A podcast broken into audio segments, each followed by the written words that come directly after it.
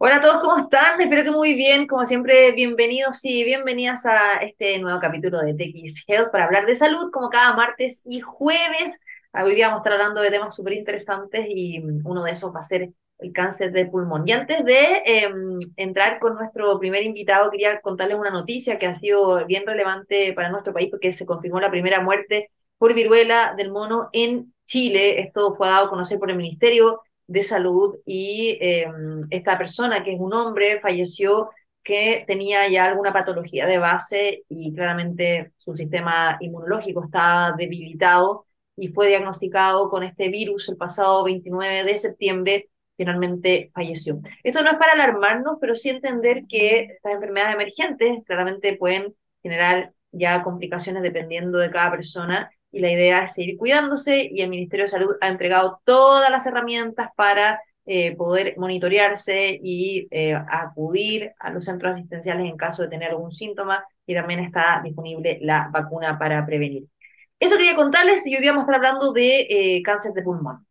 Les quiero contar que este tipo de cáncer es uno de los que tuvo mayor diagnóstico en el año 2021, según GloboCan 2020, alcanzando cerca de 1.796.000 muertes el año pasado. Y a pesar de que hay bastantes avances en el tratamiento, bueno, sigue provocando miles de muertes en Chile y también en el mundo. Y esto en nuestro país, la región de Antofagasta, lidera esta mortalidad. Queremos saber mucho más al respecto. Eh, está con nosotros eh, un tremendo entrevistado que lo hemos tenido antes acá, el doctor Carlos Rojas, director ejecutivo del Centro de Investigaciones de la Clínica Bradford Hill. ¿Cómo está, doctor? Bienvenido.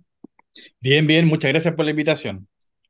Bueno, doctor, yo da algunas cifras, ¿no? Eh, sobre el cáncer de pulmón. Em, y, y, le quiero preguntar porque yo he sentido, y también así lo dicen las cifras, de que en general los cánceres han ido aumentando muchísimo en estos dos años de mama, eh, de eh, cáncer cervicuterino en las mujeres también, gástrico en los hombres, de próstata. Efectivamente, hay también un aumento de cáncer de pulmón asociado a dejarse estar en ir a consultas producto de la pandemia. O sea, claro, a ver, em, dos cosas ahí. Uno, claro, lo que estamos viendo ahora es un aumento de consultas, no necesariamente por, por aumento de cáncer, efectivamente el cáncer a nivel mundial ha ido aumentando su incidencia, eh, hablando a todo nivel, no solamente cáncer de pulmón. Cáncer de pulmón sí es relevante porque dentro de los cánceres es el que más gente mata en el mundo y en Chile también. O sea, es un problema de salud pública importante y además en el fondo tiene una alta incidencia. O sea, en Chile está dentro de los cinco más relevantes en términos de número de casos nuevos al año. Pero claro, lo que pasa con la pandemia es que hubo un déficit de consulta que está estimado más o menos en un 80%, y claro, esos pacientes obviamente no es que no estaban enfermos, sino que en el fondo estuvieron, estaban enfermos pero no consultaron. Entonces, ¿qué pasa? Ahora están consultando, se suman a los que normalmente iban a consultar en esta fecha y claro, gran parte de esos pacientes que no consultaron en la pandemia están consultando con enfermedades más avanzadas. Entonces, obviamente, eso tiene repercusiones pronósticas y obviamente en el, en el, impacto en la calidad de vida y en la potencial sobrevida de ese paciente. Entonces, claro, ahora hay, una, hay un boom de consultas que está dado básicamente porque están sumando pacientes, los que ahora deberían estar consultando y los que no consultaron en ese momento. Y, que en ese sentido, eh, este tipo de cáncer, a diferencia de otros, es como más agresivo o hay distintos tipos de cánceres, porque se sabe que el de páncreas o el de piel, ¿no? el melanoma, son de los más complejos, u otros que, como el de tiroides, son como, por decirlo, los más benignos. Sí, mira, cáncer de pulmón, a ver, cáncer de pulmón es un título que engloba muchas enfermedades distintas dentro de sí. O sea, ahora con el conocimiento de la biología de los tumores de pulmón, etcétera, etcétera, sabemos de que no son todos los pacientes iguales. Pero si uno ve en términos de salud pública y uno ve la letalidad de los cánceres, pulmón está dentro de los cánceres más letales. Eh, en Chile, por ejemplo, es uno de los tres cánceres más letales. Eh, si uno cita Globocan, que es lo que tú decías hace un rato, y en general ah, está páncreas, está cáncer hepático y está pulmón. O sea, en el fondo está, no es el más malo eh, de los tres esos, en el fondo, pero está dentro del grupo de los que, de los que lamentablemente más gente que se enferma va a fallecer producto de la enfermedad. Y esto está dividido como en dos tipos como de cáncer de pulmón, como en células pequeñas y células eh, ya más, no pequeña, por decirlo así, ¿no? Si uno ve, o sea, hay un continuo, ¿ya? Eh, inicialmente cáncer de pulmón era un tumor que se originaba en el pulmón Luego viene una primera clasificación, eh, estos son clasificaciones desde el punto de vista patológico, o sea, de diagnóstico en biopsia, lo- lo- la- porque hay otras eh, clasificaciones de etapas que tienen que ver cuán avanzado. Estamos hablando de diagnóstico, eh, la biopsia, o sea, el patólogo mira el microscopio y es un diagnóstico. Inicialmente, la primera forma como se clasificó fue en que había un grupo de tumores que tenían células que eran chiquititas, y por eso se llamó células pequeñas, que corresponde al 15% de los cánceres de pulmones, es un cáncer muy agresivo, la mayoría tiende a estar metastásico y es un cáncer de muy difícil manejo. Y había un 85% de pacientes que tenían células que no eran tan chicas, entonces se consideraron las células no pequeñas. ¿ya? Esa es la primera clasificación. Pero claro, después con el conocimiento de la enfermedad, no sé, pues se, se empezaron a, a- a descubrir ciertas proteínas que expresaban ciertos tumores de pulmón y otros no, y así se puede ir diferenciando entre distintos subtipos. Eh, hay algunos que derivan de del epitelio glandular, que es el más frecuente, que es el adenocarcinoma, y eso con estas técnicas de detección se logró clarificar mejor. Hay otros que vienen como del epitelio de revestimiento de, los bronquios, que eh, habitualmente es el carcinoma escamoso, y así se fue diferenciando en distintos subtipos, también mirando al microscopio, en que el patólogo veía, pero claro, se ayudaba con cierta eh, tinción de ciertas proteínas específicas que expresa cada subtipo, y así podía decir bueno, este es un cáncer de células no pequeñas, pero el subtipo tanto por tal y tal cosa. Y ya en los últimos, esto, en los últimos 10 años, un poco más, ya con el conocimiento de la biología molecular del tumor y el conocimiento de distintos genes que se pueden sobreexpresar de distintas formas, no, no creo que no vale la pena entrar en el detalle fino, pero que se pueden en el fondo hiperactivar en un, en un cáncer de pulmón, se puede ir diferenciando ya no solamente en este adenocarcinoma, ¿cierto? Sino que este adenocarcinoma que tiene tal o tal cualidad eh, del punto de vista molecular, que lo hace obviamente candidato a una terapia u a otra. Entonces, eh, eso es un continuo, ha ido evolucionando y partimos, ¿cierto?, con esta clasificación de tamaño de las células, pero ahora, en el fondo, en la juguera se mete mucha más información y el diagnóstico obviamente es más complejo. Doctor, y, y usted, bueno, de- lo decía, y también está la evidencia científica que es de los cánceres más letales eh, actualmente. Y ahí le quería preguntar qué pasa con, con la ramificación de este cáncer. Eh, por, por qué sucede esto en términos de lo que se llama la metástasis hacia otros órganos? Sobre todo por una noticia que fue hace súper poquito eh, como importante a nivel mundial, donde científicos españoles de- identificaron por primera vez las células que causan las metástasis en el cáncer de colon. Obviamente esto es en otro tipo de cáncer, pero fue interesante de cómo este hallazgo abre también la puerta a nuevos enfoques terapéuticos para frenar la progresión de eh, esta enfermedad. O sea, mira, bueno, hay dos preguntas. La primera que tiene que ver, bueno, ¿por qué los, efectivamente, por qué tiene una alta, tan alta mortalidad este cáncer? Es porque la inmensa mayoría de los pacientes debutan en estadios más tardíos, o sea, más avanzados, eventualmente ramificados. Eh, y eso, así en forma ultra simple, ¿por qué pasa? Algo simple, voy a ir, un voy, voy a, ir un- a, un, a un- a un caso en el otro extremo, cáncer de endometrio, ¿ya? Cáncer de endometrio, si hay una mujer que tiene, no sé, 55 años, que nunca en su vida tuvo más reglas en los últimos 5 años al menos, y que un día para otro tiene una regla, una menstruación, esa señora se alerta porque, porque en el fondo me está pasando esto, va, Es un va notorio. va rápidamente al ginecólogo y habitualmente se pesquisa, hay otras causas más, pero bueno, si hay un cáncer se pesquisa precozmente.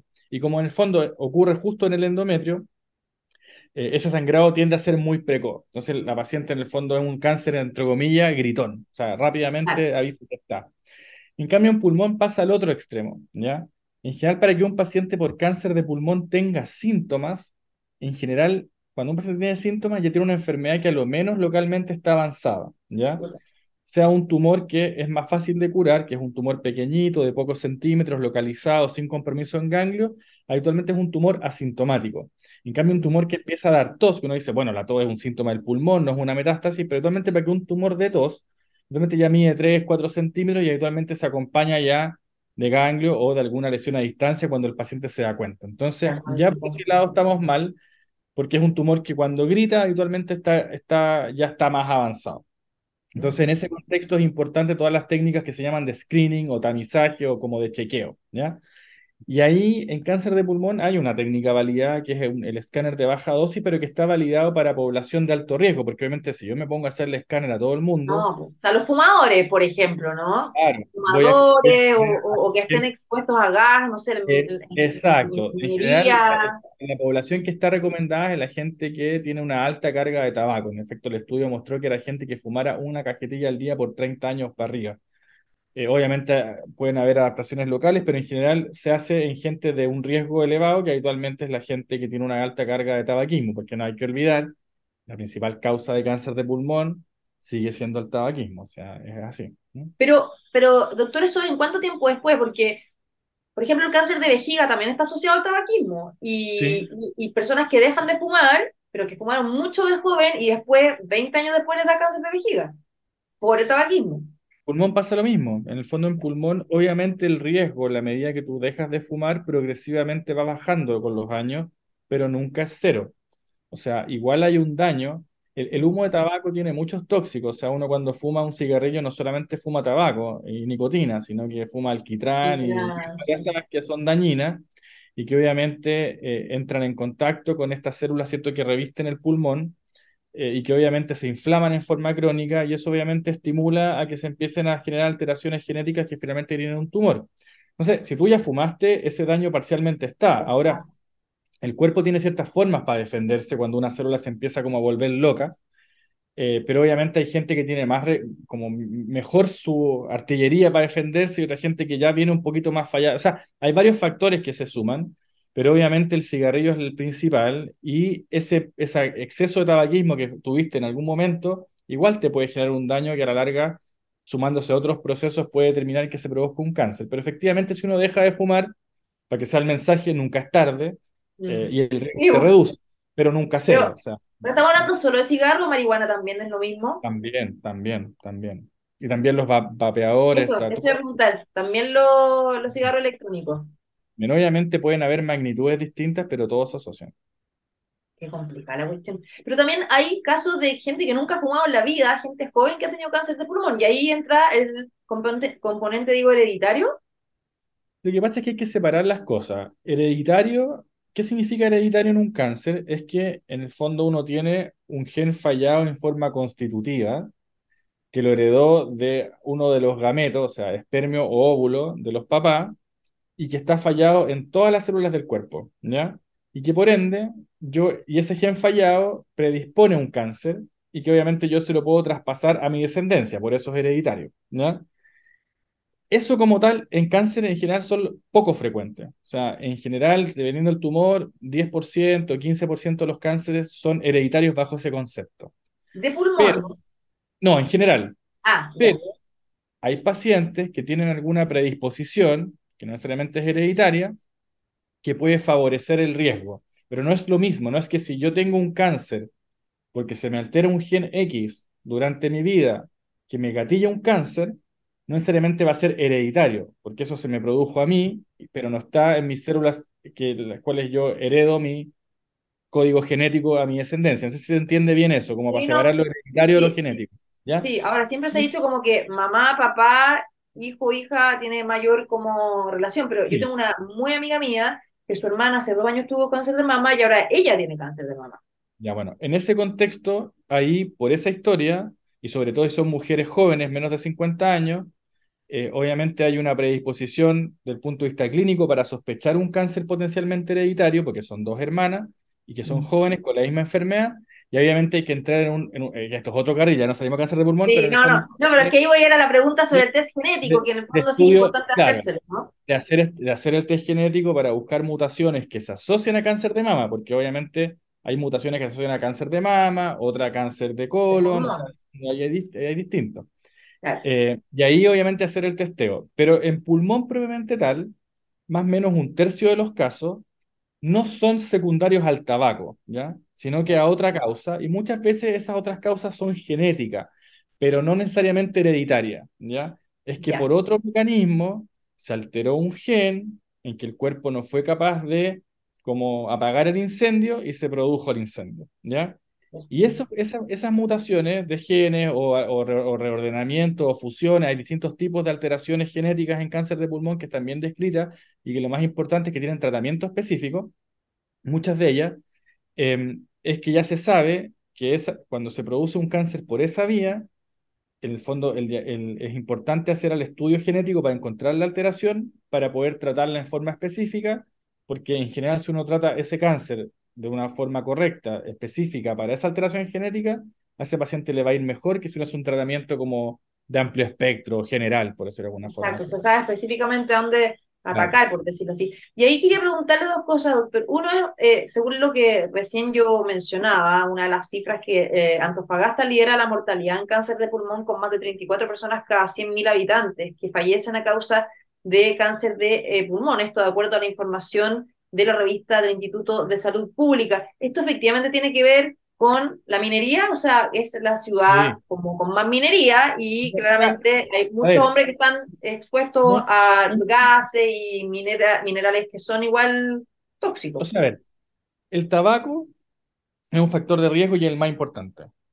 El smog que tenemos en Santiago es un factor de riesgo y es importante. No tiene el impacto Las zonas de sacrificio, que son cinco en Chile, o sea, los niños que están expuestos a las termoeléctricas y todo, es súper complicado también eso. O sea, en el fondo, todo eso, todos esos agentes inhalantes tóxicos tienen en el fondo un rol sin duda. En el, hablando ya del norte propiamente tal, bueno, em, el problema del norte es el arsénico, ¿ya? Es el arsenicismo.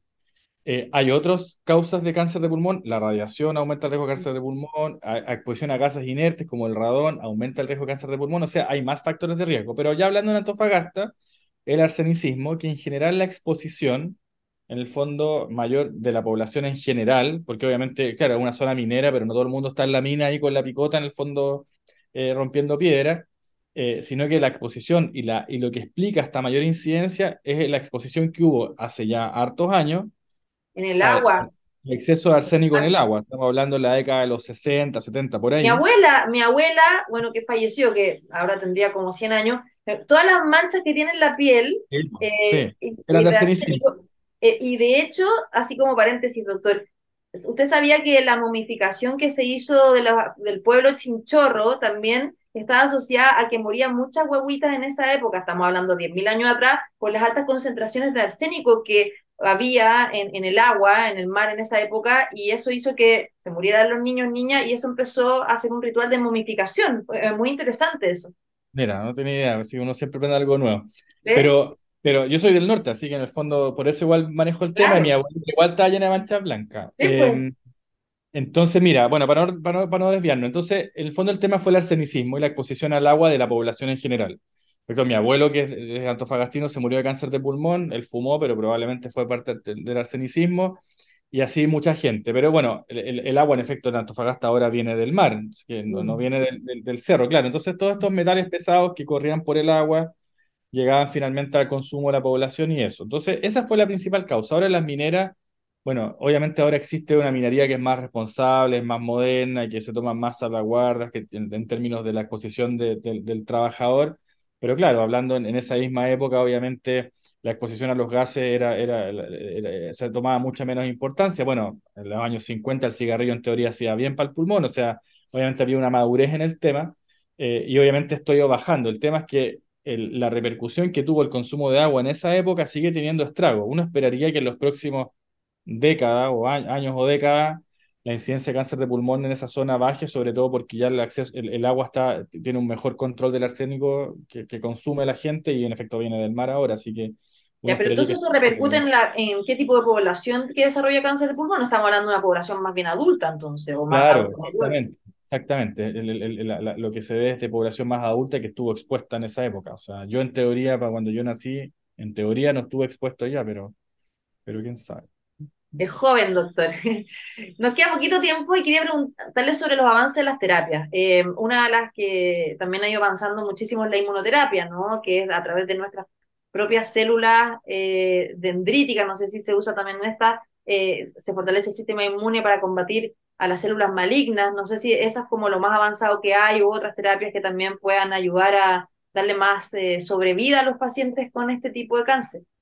Mira, el, o sea, Recién hablamos, ¿cierto? Terapias dirigidas como mm. medicamentos específicos a ciertas mutaciones. Eso fue uno de los grandes avances en manejo del cáncer de los últimos años. Y el otro gran avance efectivamente es la inmunoterapia, ¿ya? ¿Qué significa o qué uno le... Porque inmunoterapia hay muchos tipos. ¿Qué es lo que uno... Porque en el fondo las vacunas es inmunoterapia, de, ahí para arriba. para el cáncer de vejiga una inmunoterapia.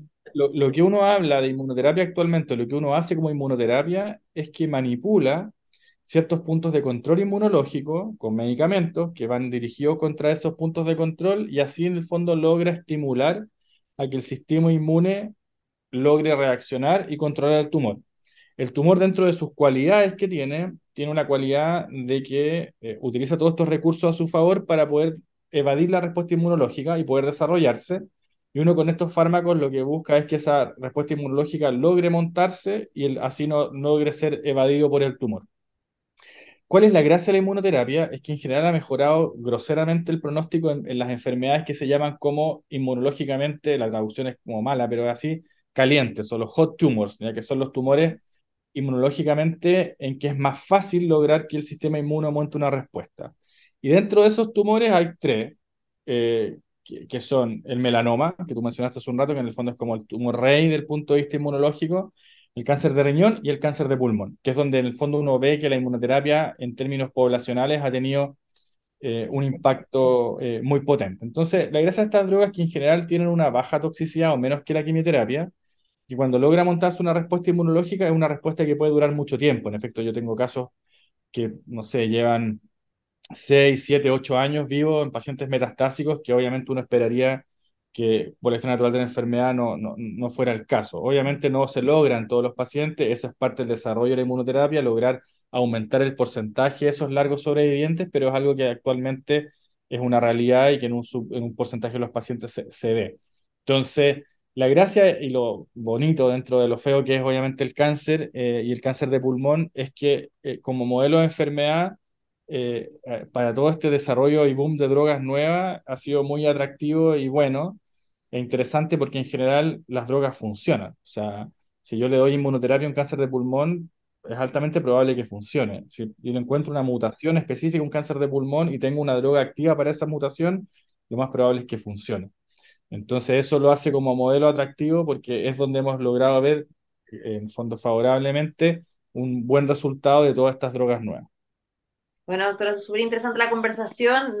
Lamentablemente tenemos que eh, despedirnos. Tengo ahora otra entrevista más, pero bueno, acá eh, la importancia también de la prevención es hacerse exámenes periódicos en el caso de que sea uno de estos casos, como usted decía, ¿no? De ser fumador, de estar expuesto, ¿no? a eh, ya sea contaminación constante eh, o tener algún factor hereditario, ¿no? O sea, todo eso es importante para, para hacerse exámenes preventivos y no detectar el cáncer cuando ya está en, una, en un estado más avanzado. Sí, pues mira, esta, el cáncer de pulmón a comienzos del siglo XX era una enfermedad rara. Eh, actualmente es el cáncer que mata más gente. La razón de eso es re simple, el cigarrillo. O sea, si la gente no fumara, esta pasaría, nuevamente pasaría a ser una enfermedad rara. Más, y, y, te regalo la exposición ambiental. Y ¿Por qué las, las tabacaleras tienen tanto poder, Dios mío? Así Entonces, obviamente, el mensaje final, obviamente, tiene que ser, deje de fumar. Y no fume nada, porque las otras cosas que se fuman tampoco son buenas para el pulmón. Bueno, le quiero agradecer. Doctor Carlos Rojas, director ejecutivo del Centro de Investigaciones de la Clínica Bradford Hill Muchas gracias por haber estado hoy día con nosotros aquí en TX Health. Ya, pues nos vemos. Muchas gracias por la invitación. Que estén bien. Bien, doctor. Nos vamos a la música ahora. A la vuelta vamos a estar conversando sobre el Día Internacional de los Prematuros con el doctor Sebastián Muñoz. A la vuelta de esta pausa. Vamos a hablar sobre la prematurez, eh, cuando nace ¿no? Eh, un bebé antes de tiempo y cuáles son también las consecuencias que esto puede conllevar en el desarrollo de su vida en los próximos años y por supuesto también para la familia en sí. Queremos abordar este tema con el doctor Sebastián Muñoz, coordinador de la unidad de neonatología de la clínica CUPA Santiago. ¿Cómo está, doctor? Muy bienvenido. Hola, Andrea, muchas gracias. Muchas gracias. Sí, queremos conversar de este tema porque hoy día es el Día Internacional del Prematuro. Exactamente, por eso mismo. Y en primer lugar, para quienes a lo mejor no lo saben, y además que nos ven muchísimas personas en más de 30 países de habla hispana, ¿y ¿a qué se denomina la prematurez? O sea, eh, ¿cuál es el concepto para, de alguna forma, como diagnosticar o definir que un recién nacido tiene esta condición? Claro, prematurez hablamos cuando el embarazo termina antes de las 37 semanas. O sea, cualquier niño que nace a las 36 o menos es un niño que nace prematuro. y en ese sentido estamos hablando de distintos tipos de prematurez. O sea, hay niños que pueden nacer hasta con seis meses eh, de gestación y así. Hay niños que pueden nacer eh, de menos de 32 semanas, que son, que son los niños prematuros extremos. Después están los niños prematuros tardíos, que son los de 34 a 36 semanas, y en, global hablamos de prematurez. Pero los, los niños que nos dan, como decías tú, digamos que tienen problemas más adelante, que es, es un comienzo difícil, son los niños menores de 32 semanas o menores de 1500, que son los que llamamos prematuros extremos, que nos dan harto que hacer y que tienen estadías más prolongadas en neonatología. ¿Y, y, y por qué sucede esto? ¿Qué, qué, es, ¿Qué puede suceder? ¿no? Sabemos que hay muchas razones dentro del periodo de gestación que un niño eh, termine siendo prematuro y que salga antes, ya sea eh, bueno, por una cesárea de urgencia o desde, no sé, la preeclampsia, diabetes gestacional. ¿Cuáles son las razones que por lo que se produce esto? ¿O no crecimiento dentro del útero? Justamente, tú lo abordas bastante, o sea, los factores de riesgo son, bueno, hay partos prematuros que comienzan con contracciones, una mujer que tuvo en un embarazo anterior un parto prematuro tiene más riesgo de comenzar con contracciones, de iniciar modificaciones del cuello uterino antes de llegar a término. Entonces, ese es un primer, primer grupo de casos, digamos, los partos prematuros de causa mm, desconocida, digamos. Muchas veces estos trabajos de parto prematuro se asocian a infecciones de la madre, incluso tú sabes que durante el embarazo parte del GES es la salud dental de la madre, porque se sabe que una deficiente salud dental también se asocia a inicio de parto en forma prematura. Eso no tenía idea. Qué interesante. Así es, sí. ¿Verdad? Y hay ¿Y un por qué montón de no otras hay patologías. Infecciones? En general adelantan las contracciones y las modificaciones de parto. Y las enfermedades del, del embarazo mismo, como la preeclampsia, que muchas veces nos obliga por causa materna a interrumpir el embarazo antes o por causa del feto que no, que no está nutriéndose y que está, digamos, en las últimas y que va a estar mejor afuera, a pesar de que no es el mejor entorno, digamos, estar un- en una incubadora. Lo ideal es que estuviera con su madre, pero cuando el- la placenta ya no hace el trabajo como debiera y, los ginecólogos juzgan, digamos, que la guagua va a estar mejor afuera y se interrumpe el embarazo. Así es. Doctor, y ahí hay varios casos de mujeres que efectivamente eh, cuando están en la gestación su, su guaguita no está creciendo, eh, eh, se producen estos problemas por la placenta, ¿también tienen algún origen? ¿Puede ser hereditario, por ejemplo? O sea, si mi mamá tuvo problemas en la gestación y también problemas en la placenta, ¿puedo yo heredar eso o no necesariamente? Sí, hay algunas condiciones que son medias hereditarias, por ejemplo, las eh, condiciones que aumentan la coagulación de la sangre. Las, eh, las condiciones que aumentan los coágulos en la sangre hacen que la placenta también se deteriore antes de llegar a término. Entonces es una placenta muy chiquita que no intercambia suficiente nutriente oxígeno, oxígeno con el feto. O sea, hay enfermedades de la coagulación que son hereditarias y otras que son adquiridas, el síndrome antifosfolípido eh, adquirido, pero otras que son como hipercoagulabilidad, muchas veces son hereditarias, el déficit de proteína C, déficit de proteína S y otras enfermedades de coagulación que hacen que la gente tenga que, trombosis de la pierna o también esto de fetos pequeñitos, placentas insuficientes.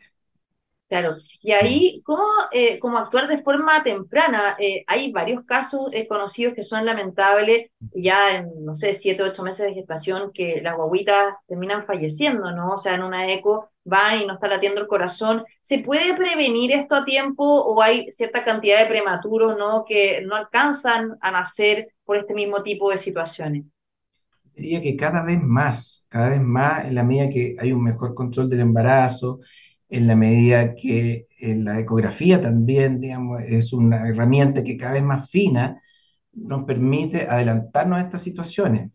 Pero claro, obviamente van a haber todavía embarazos no controlados o con un déficit de, más o menos del, del control. Eh, en general, como a las 12, 14 semanas, los ginecólogos hacen una ecografía donde pueden predecir si esa mamá puede presentar preeclampsia más adelante, preeclampsia, digamos, y trastornos de la placenta. Entonces, a esa mamá le hacen un seguimiento, a veces le dan algún fármaco y, y tratan de que este embarazo avance en, en mejores condiciones. Y hay cosas que se pueden hacer, obviamente. Así que de- para prevenir el parto prematuro, el control del embarazo precoz, ojalá que esta mamá se prepare antes del embarazo, que esté bien nutrida, que esté sanita, si tiene alguna patología de hipertensión, de diabetes, que esté bien controlada. Todo eso disminuye el parto prematuro. Todas esas acciones. ¿Cómo incide eh, el sobrepeso y la obesidad? Entendiendo que en Chile lamentablemente tenemos los índices más altos de sobrepeso y obesidad mundiales, estamos de los peores evaluados también en la OCDE, y, esto se acerca a cerca de un 74% de la población. ¿Hay riesgos asociados? También, sí, claro. El, sobrepeso y la obesidad se asocian a resistencia insulínica, diabetes gestacional, a hipertensión. Todas son condiciones que también afectan el embarazo. Los, recién nacidos que vienen con una diabetes que no está bien controlada crecen en forma excesiva, pero no solo eso, también pueden tener parto prematuro porque tienen polihidroamnios, o sea, tienen mucho líquido amniótico cuando no está bien controlada la diabetes. El feto también, igual que la diabetes, produce mucha orina, mucho pipí y se produce un polihidroamnio y eso acelera las contracciones. Y estas guaguas que nacen antes nacen un poquito más inmaduras a pesar de tener más peso y tienen más distrés respiratorio, o sea, más necesidad de conexión a ventilación mecánica o necesidad de oxígeno. Aparte, si es que es un recién nacido muy grande que llega a término, se somete a trabajo de parto y nace una guagua muy grandecita, a veces tienen también cierto trauma obstétrico que llamamos, o sea, más frecuencia de fractura de clavícula o de asfixia porque el paso por el canal de parto se hace mucho más difícil. De todas maneras. Ahora mm. estaba viendo acá algunas cifras. En Chile em, la cantidad de prematuros que nacen eh, es cerca del 10% y según los últimos datos del INE, del Instituto mm. Nacional de Estadística, en el año 2019, de 210 mil nacidos, cerca del 9% tenía 36 semanas eh, o menos al nacer, y un 1,4% eran menores de 32 semanas. Eh, usted decía que esto ha ido cambiando en el último tiempo, ha ido bajando esta cifra como por esto mismo que a lo mejor hay más conciencia, hay más educación, hay más tecnología o no es así. La verdad que las cifras de prematurez no han mejorado mucho.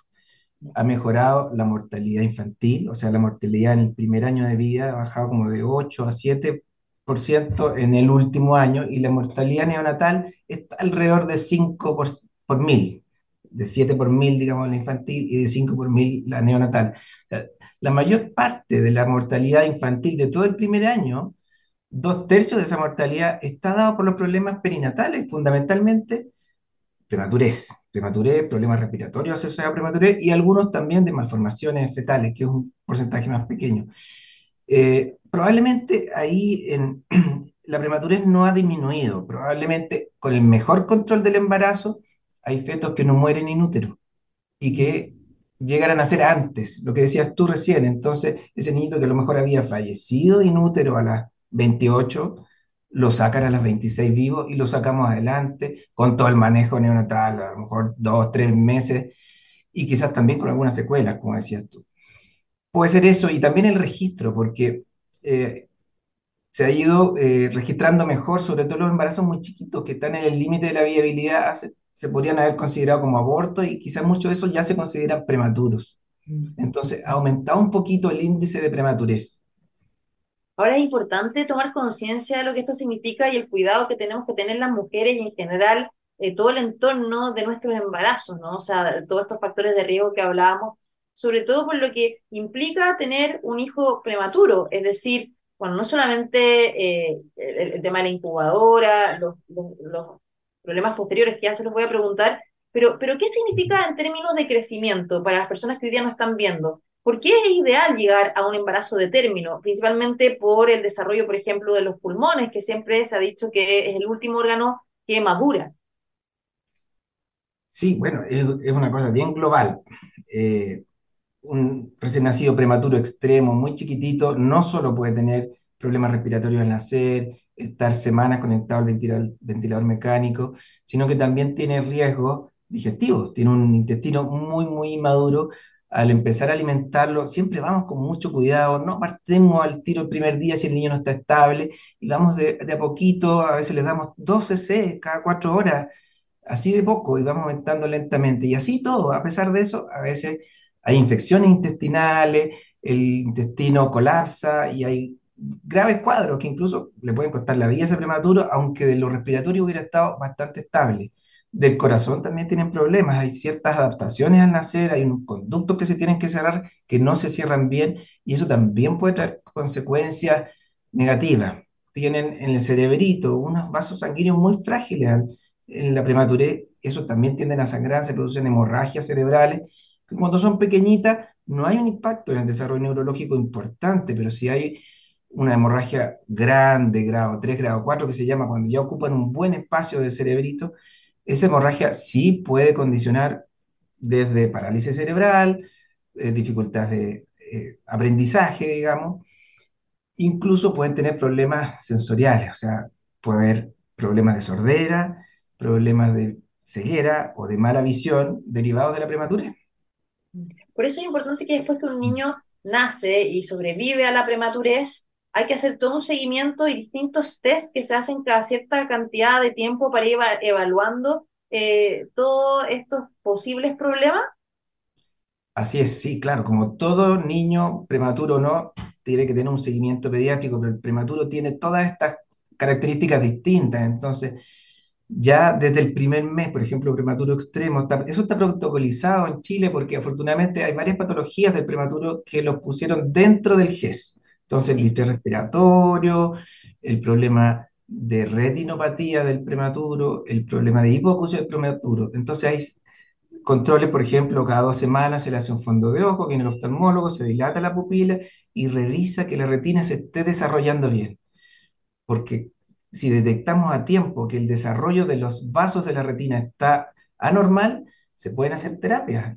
Hacen terapias con láser y esos eh, vasos anormales se van quemando y el niño evita que se produzca desprendimiento de retina y ceguera. O sea, cuando empezaron a sobrevivir los prematuros en el mundo, digamos en los años 60, 70, que esto es una historia más o menos reciente, ahí empezaron muchos niños a sobrevivir ciegos y no se sabía bien por qué. Entonces ahora ya sabemos bien cuáles son las causas, cuáles son las acciones que tenemos que tener para prevenir esta ceguera.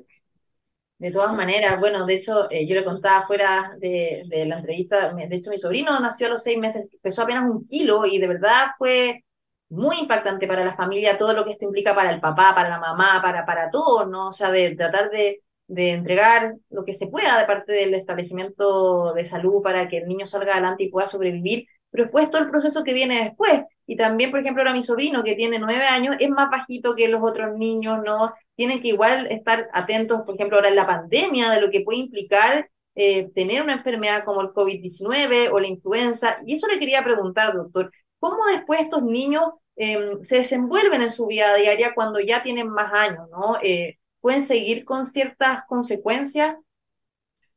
Sí, sí, pueden seguir con algunas consecuencias. Ahora, hablábamos, tú bien decías, más o menos un 10% son prematuros, o sea, 20.000 niños en Chile nacen con prematurez, pero es 2.000, o sea, 10% de esos son los que nacen muy chiquititos, que son los que tienen más riesgo de esta secuela.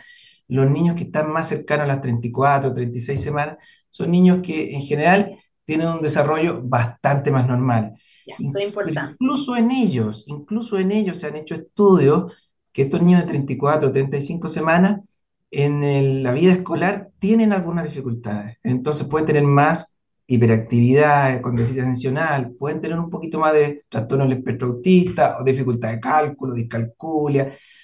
Incluso esos niños tienen un poquito más de frecuencia que el niño que nace a término. Sí. eso, eso, eso también hay arte evidencia científica de de la correlación entre eh, la prematurez, no extrema, como usted decía, pero asociado a, a, TEA, ¿no? al trastorno espectro autista, espectro autista, eh, de, niños que han, de mucha mamá, o sea, por ejemplo, en, varios colegios que, que, tienen hijos que nacieron a 36 semanas y que efectivamente tienen TEA. Y eso es efectivamente por lo que usted decía antes, por el desarrollo cerebral que hubo. Mira, no se sabe. terminó o no se sabe? No se sabe muy bien, pero sí se ha asociado, o sea, si tú ves la población de niños que nacen prematuros comparado con los que nacen a término, hay más trastorno del espectro autista. El trastorno del espectro autista además es una, es una, una, gran masa, digamos, que, donde hay distintos factores. La mayoría uno no sabe cuáles son los factores que generaron estas alteraciones, pero hay otros niños que, claro, que tienen un trastorno genético de base, que son los menos. Sí, y ahí hablando de, de este Día Mundial, ¿Qué podemos también decirle a quienes nos están viendo hoy día? Eh, ¿Cuál es la importancia de saber sobre este tema? Eh, de a qué estar atentos, ¿no? Para también generar educación y conciencia. Sí, este Día Mundial eh, de la OMS, digamos, y de las distintas instituciones europeas del prematuro, lo que busca un poco es visibilizar esta tremenda lucha que hacen estas familias tal como decías tú, es un terremoto, o sea, es un impacto tremendo. Eh, cuesta mucho, digamos, sacar adelante a estos niños y no solo necesitamos una familia, sino que necesitamos todo un sistema que los apoye, todo un sistema educacional y todo un sistema de salud. Entonces, sensibilizar un poquito a la población de eso y sensibilizar también, yo creo que es importante, de la, la prevención. O sea, si somos capaces de tener un embarazo controlado, si las mamás se embarazan, ojalá no en los extremos de la vida, ni adolescentes, ni en edades muy mayores, los embarazos van a ser más fisiológicos. Entonces, si tú controlas tus enfermedades crónicas, hipertensión, diabetes, etcétera, la posibilidad de parto prematuro disminuye bastante.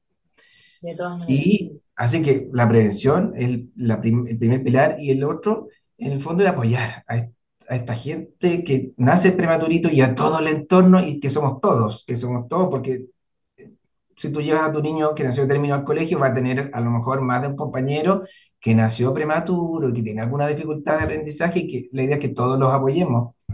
Sí, de todas maneras. Bueno, y los costos económicos asociados también, o sea, desde la incubadora en adelante, o sea, hay personas que se han quedado endeudadísimas con eso y, y a veces como tampoco tienen apoyo.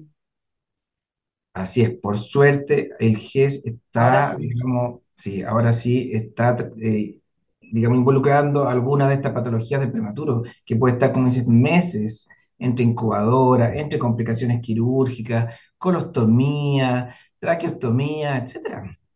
No es ¿Cuánta, eh, cuánta es la posibilidad de la sobrevida de un prematuro? Va a depender, por supuesto, de la semana en que nazca, ¿no? Y también de todos los factores. Todos sabemos que cada persona es distinta, pero ¿hay alguna cifra o eso no se maneja?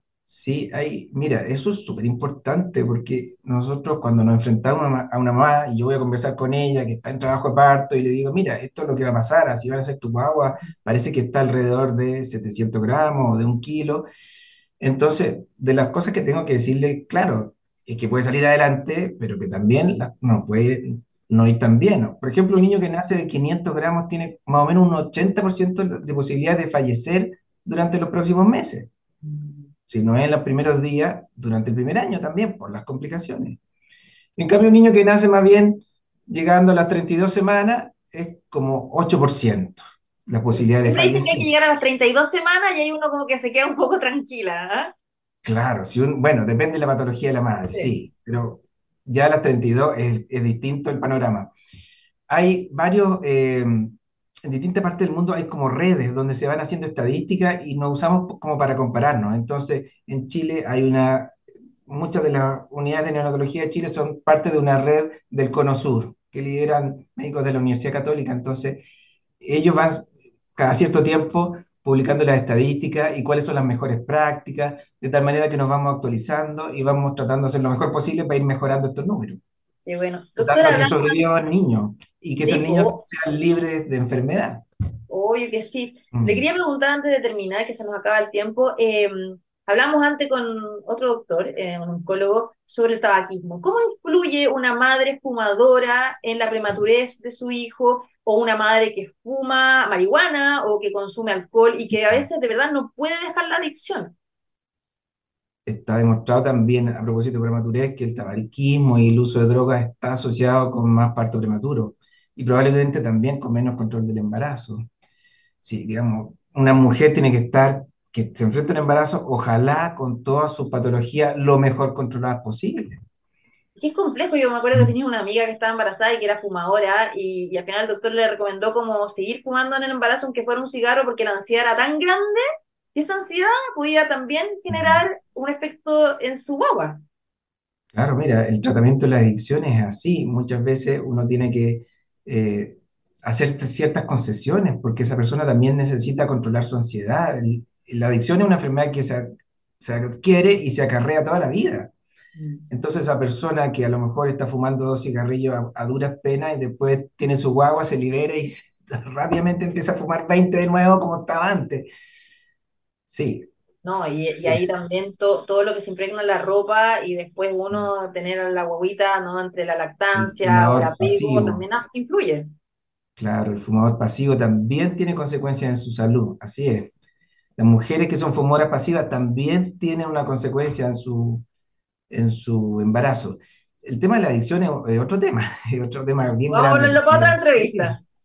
Sí. Pero bueno, doctora, ha sido súper interesante aprender harto también, sobre todo para generar esta educación y conciencia en el Día Mundial de la Prematurez. Así que le quiero agradecer al doctor Sebastián Muñoz, coordinador de la unidad de NEA, neonatología de la Clínica UPA Santiago. Es eh, una palabra que a me cuesta decir. Gracias, doctor, por estar hoy día con nosotros aquí en TX Health. Andrea, es un gusto verte y conversar contigo y poder sensibilizar a la población de este tema tan relevante que nos toca a todos. Sí, pues, obvio, obvio que sí. Así que un abrazo, que esté muy bien, abrazo, Gracias por muy bien. tiempo. Chao. Adiós. Nos vamos, gracias por la sintonía. Recuerden que eh, sigue con la programación de TX Plus. Nos puedes escuchar en txplus.com, en Spotify, en SoundCloud. Nosotros nos despedimos y el otro martes a las 12 nos reencontramos, como siempre, aquí para hablar de salud. Chao.